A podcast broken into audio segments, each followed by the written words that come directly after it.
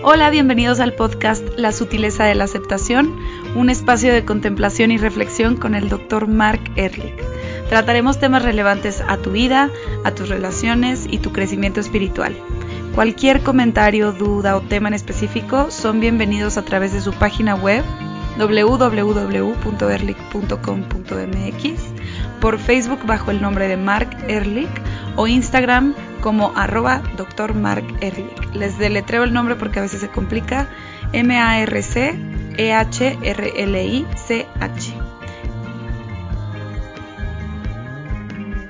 Yes.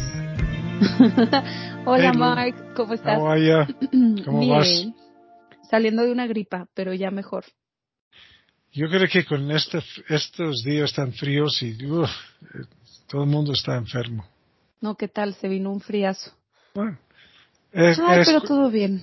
¿Tú? lo, lo- bien, lo interesante de esto es ah, todo el mundo sabe que no pueden estar 100% protegidas de una gripa.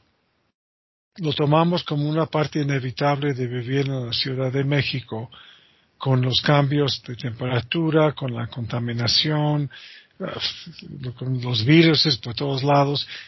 Entonces, el trabajo no es no estar enfermo. El, el trabajo es hacer lo necesario para fortalecerte para que la enfermedad sea menos invasiva. Sí, es que esta vez, esta vez sí fue muy invasiva para mí. O sea, fue de esas gripas que te dan una vez cada cinco años, ya sabes, de la, Ah, la, mala. Este, Sí. pero sí, y también creo que de lo que estás hablando, ahora siempre está la duda de si es COVID o no. O sea, a pesar de que el COVID Sí. ya no sea tan, tan relevante ahorita, como que sí llegué a dudar y me hice Pues sí. prueba porque pues también dije, no, pues prefiero quitarme la duda. De hecho, te enfermaste más con esta gripa que con el COVID cuando te dio.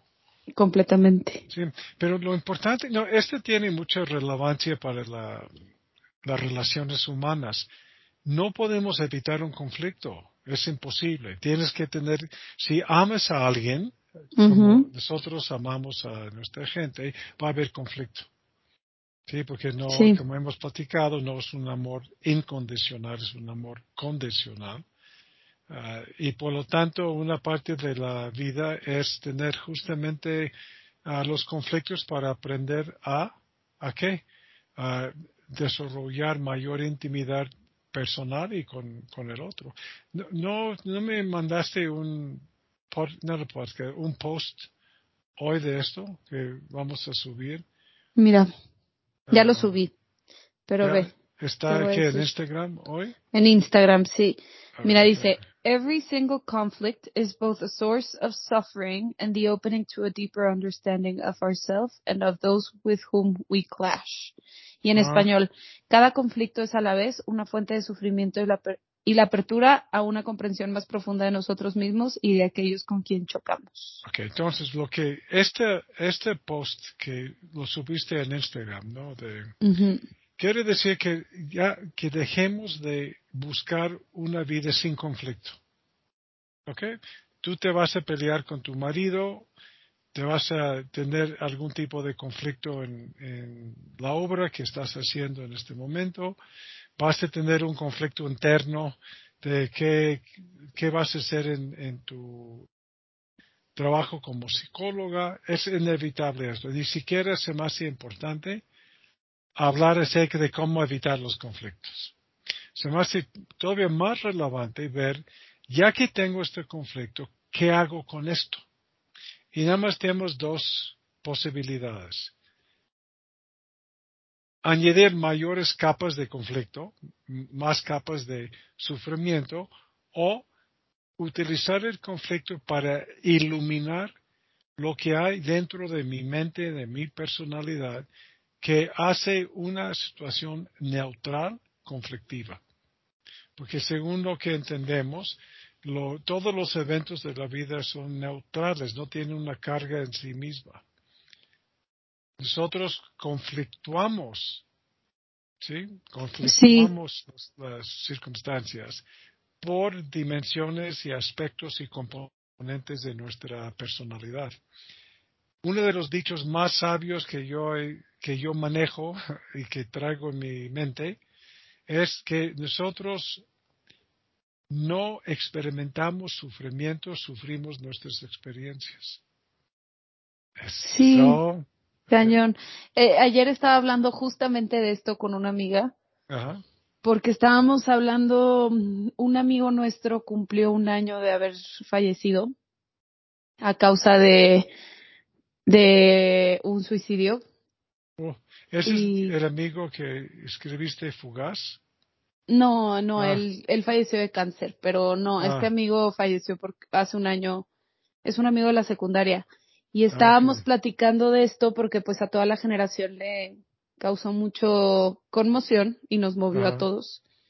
Y mi amiga me estaba diciendo que, que qué tuvo que estar pasando para que, para que llegara eso y estábamos platicando así como de eso, ¿no?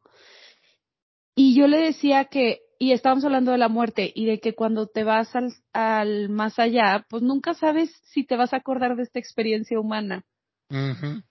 Y, y le digo, eso ayuda a quitarle importancia a las cosas, como decir, pues mira, o sea, no sabemos qué va a pasar, solo sabemos que vamos a vivir y morir. Entonces, todo lo que pasa en medio, pues son, es solo un suceso que realmente te das cuenta que a mucha gente no le importa lo que te pasa en la vida. O sea, es un proceso personal.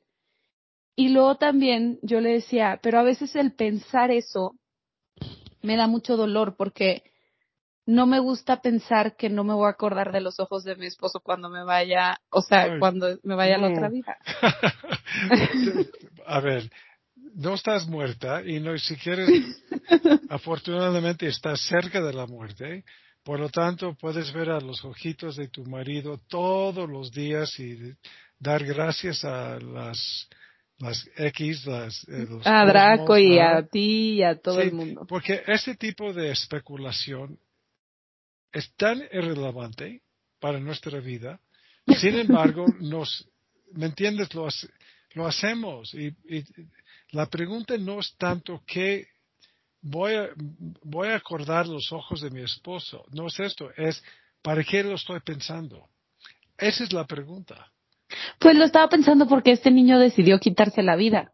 entonces decía yo, ¿cómo? O sea, ¿Y tú sabes qué pasa después de la muerte? No. No, sí sabes, porque si tú crees en vidas futuras ah, bueno, sí sé que nos volvemos un todo. Eh, eh, no, eh, no, es la vida, una reencarnación, eso es lo que pasa después de la muerte.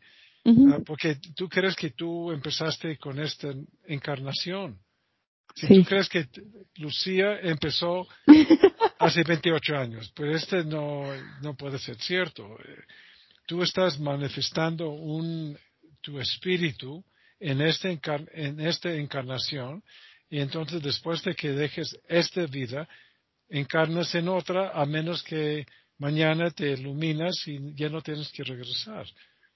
Sí, pero ese es un tema tan filosófico que... Uh, sí, nomás me recuerda un poquito. A, filosofía. Entonces, si, si hay gente que cree que cuando se muere se murió y no hay nada. Ah, entonces ya, ok, pobre de ti que tienes este pensamiento porque te vas a amargar la, tu existencia. Porque piensas que no hay nada más allá, no hay propósito de esta vida más que trabajar y ganar dinero y tener familia, ya, ya te, ya te moriste. Pero cada quien tiene su filosofía, pero lo importante es cómo, qué te, qué te hace tu filosofía de vida. ¿Qué te hace tu filosofía de muerte? Si tú piensas que la muerte es una transición a otra vida, tiene, hace que esta vida tiene otro sentido. Si tú piensas que cuando te mueres te moriste y ya se acabó todo, este pone un significado también muy especial a esta vida. ¿Sí? Entonces yo te invitaría, y a lo mejor tienes que tomar toda la semana, es para qué piensas en estas cosas. Si no. te, no te hace bien, más bien te agita, te, te, da angustia. En efecto, completamente. pues, ¿para qué? Y este, como tú dices, que empezó con el, la muerte de tu amigo, uh, me imagino que este generó, generó angustia. sí, que como, alguien puede decidir tomar su vida. Entonces, eso es donde empiezas, empiezo pienso yo en la reflexión. ¿Qué, te, ¿Qué nos hace, qué nos angustia de eso? Que alguien decide ya acabar esta vida. Y, sí. otra vez, es una de estas reflexiones tan, tan, tan personales, ¿sí? que no hay forma de, no es un debate, es simplemente una reflexión. Entonces tú dices, bueno, ¿qué, qué me asusta de la muerte? Bueno, entonces ya no voy a ver a mi marido. Pero quién sabe, que ya lo estás viendo de otra forma y, están juntos. Entonces, ¿qué te hace pensar que en, en lo que sigue no van a estar juntos de nuevo? Entonces, el chiste es despertarte a, esta conciencia para que te des cuenta que, ¿sí me entiendes? Pues, sí. Pues, a lo mejor nos estamos debrayando, pero no, estábamos hablando, o sea, creo que lo que queríamos hablar, bueno, lo que yo te quería preguntar hoy, habla mucho de la fe, porque este hace poquito fue Yom Kippur y te pregunté qué qué, qué era el, lo que pasaba en Yom Kippur y me dijiste al, una palabra que no entendí, que es atonement. Creo que nunca he sabido la definición de atonement. Perfecto, qué buen tema. Tú sabes que en inglés uh, Yom Kippur en inglés es the Day of Atonement. Y atonement tiene que ver con corrigiendo. Con mm. to atone for your sins es, es básicamente decir reconozco que te hice daño o que hice daño a alguien más y lo que quiero hacer es enmendar. Los alcohólicos hablan de enmendar los errores. ¿sí? Entonces, eh, en la religión judía tiene el concepto de pecado y a la vez tienen una forma, un sistema para enmendar los pecados y tienen su metodología. Lo que tú y yo comentamos en este chat que tuvimos es que yo no creo en lo personal en los pecados. Por lo tanto, no creo que tienes que hacer algo para enmendar tus pecados, pero más bien es corregir tus errores. Sí, como me suena a perdonar también. Ah, perfecto. Ah, perdonar, tú, ah, también tú sabes, porque eh, estamos en esto todos los días, es que el, libro que escribí de la sutileza de la aceptación. Así es. Tiene, es una variación del tema de perdonar o pedir perdón. Cuando yo tengo que enmendar mis errores, voy con la persona, si se puede, y pedir perdóname por haberte lastimado, por haberte robado, por haberte engañado, por haberte minimizado, criticado, etc. Para los alcohólicos, ese es atonement. Tomas una responsabilidad por tu error. Eh, fui yo, a pesar de que tú a lo mejor aparentemente me habías provocado, mi reacción es mía. Entonces, una parte de este atonement es reconozco que yo hice esto. Quiero ser responsable por esta conducta mía, a pesar de lo que tú habías hecho o no habías hecho. Pero más importante que reconocer el error es poner el remedio. Mm. ¿sí? Lo que sucede para mucha gente, piensan de que pedir perdón es, ya suficiente. Pero no, si no hay una modificación de tu conducta para enmendar el error, el aprendizaje es estéril. Eso, Mark. ¿Y cómo, cómo tú dirías con tus años de experiencia que podemos, muchos, muchos, que podemos cambiar hábitos, porque muchas veces estos errores o estas equivocaciones se vuelven hábitos, ¿no? Se, vuelven como compulsivos. Y a veces es difícil, uno sin terapeuta, porque no siempre tienen terapia o van a terapia. ¿Qué dirías un consejo como para poder cambiar hábitos negativos. Tú sabes que el mejor, la mejor enseñanza es una enseñanza de la vida propia del maestro.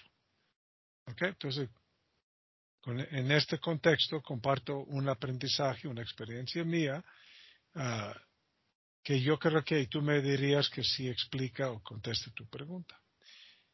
Durante años mi esposo y yo nos peleábamos en el coche. Y todavía hay momentos, tampoco he iluminado en este contexto. ¿Y cuál fue el pleito? Ella me decía, andas muy rápido, y yo digo que ella es histérica, que no confía en mí. Yo me acuerdo perfecto el momento que me cayó el 20, en donde yo estaba provocando miedo a mi esposa. No es de que ella me estaba mandando o ella es una fanática de control y lo que ella quería hacer es cortar mi independencia. Todos estos rollos que proyectamos en, en un evento, me di cuenta que ella tenía miedo. Esto fue lo importante. Yo me preguntaba, me acuerdo perfecto en el momento, ¿quieres asustar a tu mujer? La, verdad la quiero, no quiero que sufra. Y por lo tanto, a ver, ¿en serio? Pues, ¿qué, de veras, qué baboso eres? Sin embargo, tampoco voy a andar a 80 kilómetros la hora porque ya es una exageración. Por lo tanto, yo le decía, no quiero que te asustes conmigo, pero tampoco quiero andar como viejito en la carretera. hay, ¿cómo lo hacemos? Hay un kilometraje o hay una velocidad con que tú te sientes menos asustada y yo no me siento tan impaciente porque andamos muy lentos y encontramos, no sé, 120, por decirte algo, en la carretera.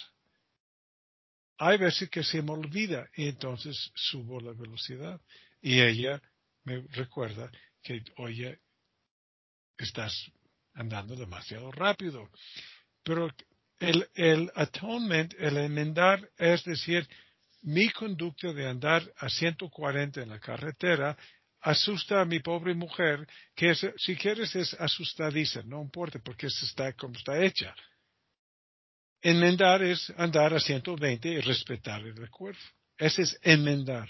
No es andar a 150, criticarla por ser histérica y después, ah, perdóname porque ya estaba yo andando demasiado rápido. Ese no es enmendar. Ese es, ese es, ese es deshonesto.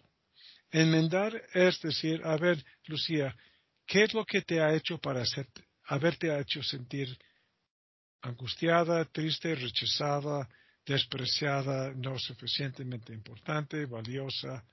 ¿Ok? Y tú me dices lo que me tienes que decir. Oye, hay momentos en donde ah, te digo algo y en dos segundos se te olvida. Este me duele.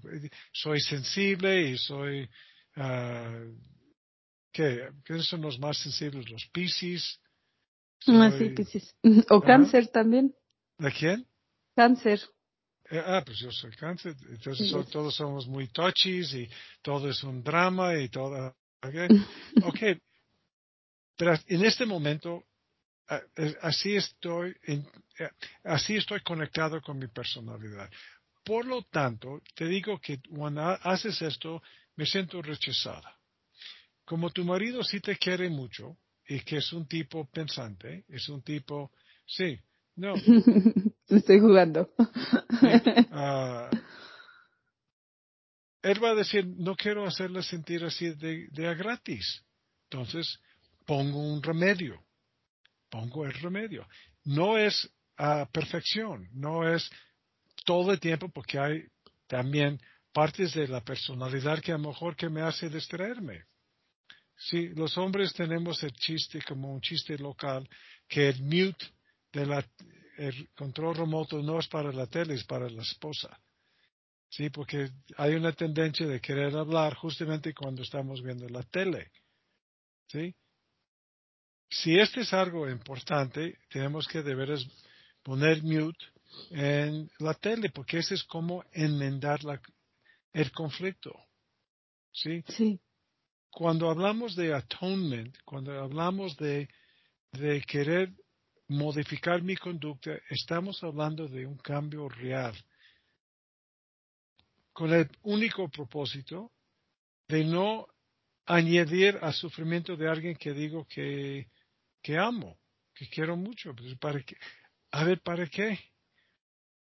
Hay momentos en donde, y, ahora estoy pensando más con la disciplina de los niños, hay veces que tenemos que disciplinar que genere sufrimiento en el niño, pero no con la intención de hacerles lastimar, es con la intención de educar, de prepararlo mejor para la vida, etc. Esa es otra cosa. Hay veces que no puedo, no quiero enmendar mi conducta porque al enmendar mi conducta es generar otro problema.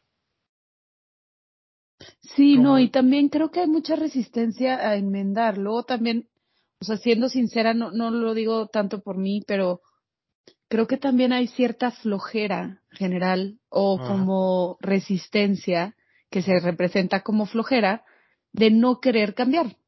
Exactamente, y la pregunta es, ¿por qué no quiero cambiar? esa, es la, esa es la pregunta del, del siglo.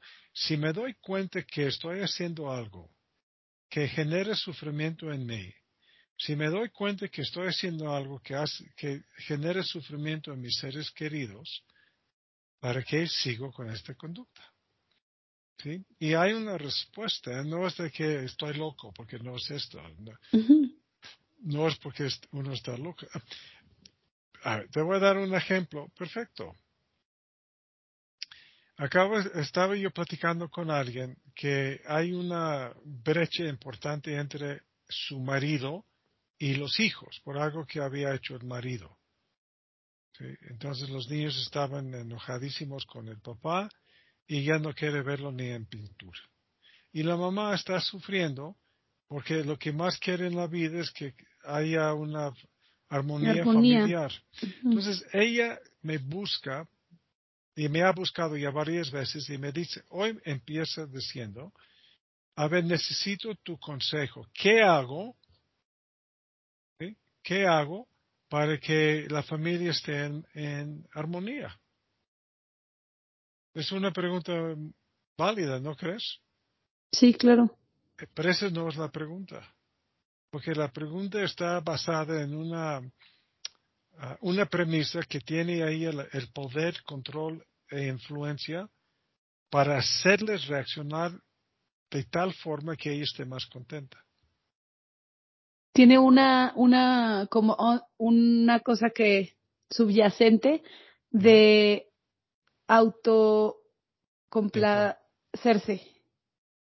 ¿Cómo se dice? Autocomplacimiento. No sé si se dice así, pero a ver. Sí, y el trabajo es, no es qué hago para que haya una armonía, más bien es qué es lo que tengo que hacer para inducir la armonía y cuándo tengo que ya soltar la idea que yo puedo hacer algo. Sí, porque ella está sufriendo, según ella, por esta brecha entre esposo e hijos, pero ella está sufriendo porque no ha identificado bien la raya entre hacer lo que ella puede hacer y lo que ya no le toca. Ah, tú y yo hoy en la mañana empezamos un curso en el banco. Se hizo autocomplacencia, ya me acordé, pero ya, verdad. Empezamos el proyecto del liderazgo de la mujer. Y tú me estás acompañando para ayudarme con la atención a los participantes y compartir tus insights. Yo les decía, si tú te acuerdas, yo hice de mi parte. ¿Y qué es hacer de mi parte? Tengo fácilmente un mes preparando el curso. Un mes. No todos los días, obviamente, pero un mes.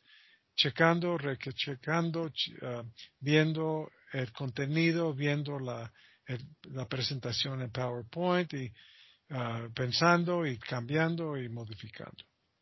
Yo llegué hoy a las ocho y media con plena confianza en mí mismo que hice de mi parte. Estaba muy tranquilo por eso. Lo que estaba yo intranquilo es no saber cómo iban a recibir el curso los participantes. Eso no me toca. ¿Sí? si yo tuviera un rollo de tener que controlar, igual hubiera estado sufriendo con angustia y ah, preocupación, porque entonces, ¿qué, qué, qué, ¿cómo iban a tomar esto y, y les va a gustar? Y todas estas como preguntas de ansiedad. Pero me doy cuenta de que no me toca controlar todos los componentes. Lo que a mí me toca es esto y lo que te toca a ti es esto. Y vamos a hacer lo posible hasta un cierto punto. Cuando yo tengo que soltar la ilusión de control, genera angustia. Y genera angustia porque pienso que me toca a mí controlar eso. Y pienso que me toca a mí controlar esto porque tengo la necesidad de controlar. ¿Y para qué tengo una necesidad de controlar? Porque tengo una heridotototota de haber estado fuera de control.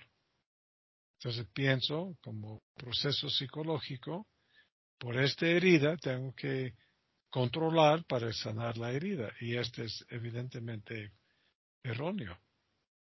Me suena mucho lo que dices y también cuando en esta persona que platicaste, eh, que quiere armonía en su familia, eh, entiendo el, el asunto de querer armonía, pero también puede estar queriendo como una base sólida en la que ella se pueda desarrollar, que era cuando estaba en armonía o cuando tenía el orden anterior. Entonces, aparentemente. Entonces, hay una diferencia que no es, que a pesar de que es una buena intención, hay una diferencia que nos está eh, como sumergiéndose en ella como para adaptarse al nuevo cambio, porque finalmente los demás están afuera y como dices, no puedes controlar nada de lo que te sucede más que lo que sucede dentro. Sí.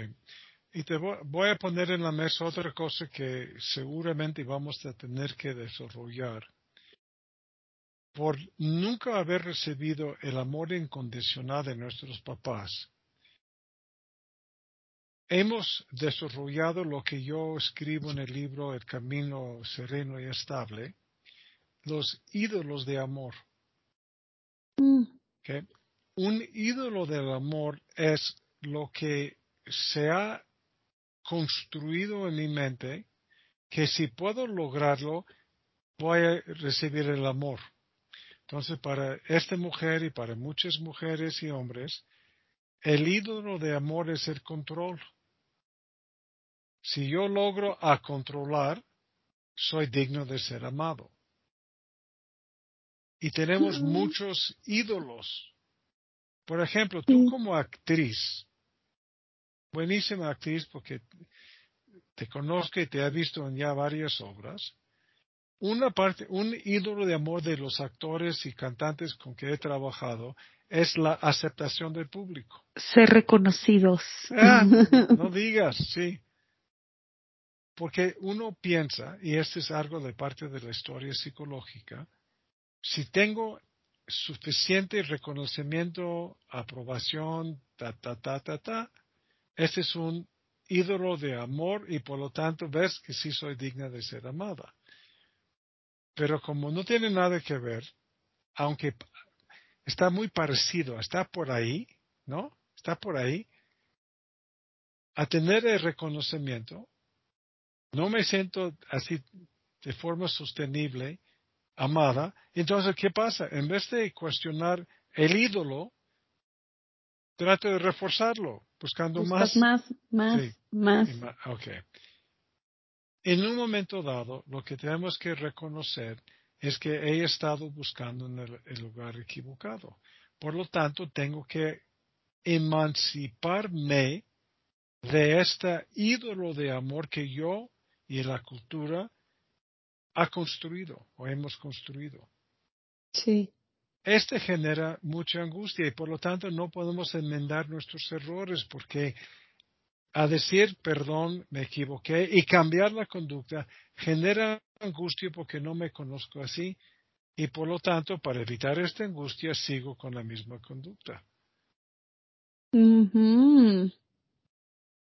¿Qué cosas? ¿Tiene sentido que yo me entiendo muy bien? yo también te entiendo muy bien. Este, sí, creo que es parar el la vorágine de situación, o sea, de siento que la herida, para ponerlo en imagen, crea una una espiral de, de, situación consecuencia, situación consecuencia, situación consecuencia. Y parar esa vorágine, esa espiral. ¿Es qué? ¿Qué vorágine. Vorágine. Ah, nunca había oído esta palabra.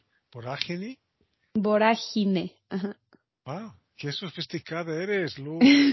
¿Qué quiere decir esto? Porque ahora sí... Oye, luego no sé hablar y de repente tengo unas palabras así increíbles. ¿Esto qué quiere decir? Porque este sí nunca había oído. Es una imagen, ahorita te la mando, pero es como la imagen de una espiral, así como cuando entras a, a ese tobogán que te vas así. Ah, wow. Eso sí.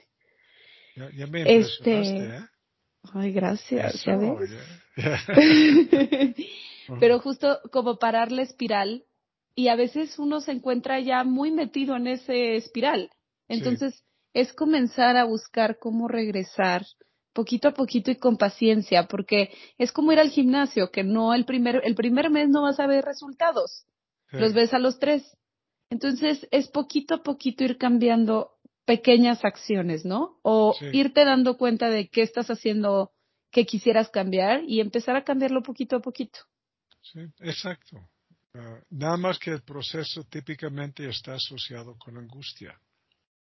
Y nomás dejar que la angustia llegue y se vaya, llegue y se vaya. Es el chiste, este es el chiste, pero no estamos ah, acostumbrados a dejar que la angustia sea un guía hacia el cambio. Estamos acostumbrados. Y una vez que te das cuenta de todas estas heridas de las que hablas, se te empiezan a presentar en más de una relación personal como en tu esposo, en tu amiga, en muchas cosas. Entonces, a veces uno cree que ya se salvó porque lo resolvió con mi mamá, lo resolví con mi mamá, pero no, porque sigue estando ahí en otras relaciones. Exactamente. Ese es el proceso de convertir un conflicto en un maestro de mayor conciencia. Pero esto sí, a, mí me encantaría que gente que escuche el podcast, que nos mandaran preguntas, comentarios sobre este tema de atonement, de enmendar, porque están tan aparte de nuestras relaciones cotidianas y a lo mejor ya más puedes recordarles dónde pueden claro, comentarios y, y ahí como acabamos para. Recuerden que nos pueden mandar sus comentarios, sus preguntas en Instagram en arroba doctor Mark Ehrlich o en Facebook como doctor Mark Ehrlich y pues estaríamos muy contentos de escucharlos. Muchas gracias por estar con nosotros. Nos vemos la semana que viene. Nos vemos. Bye. Bye.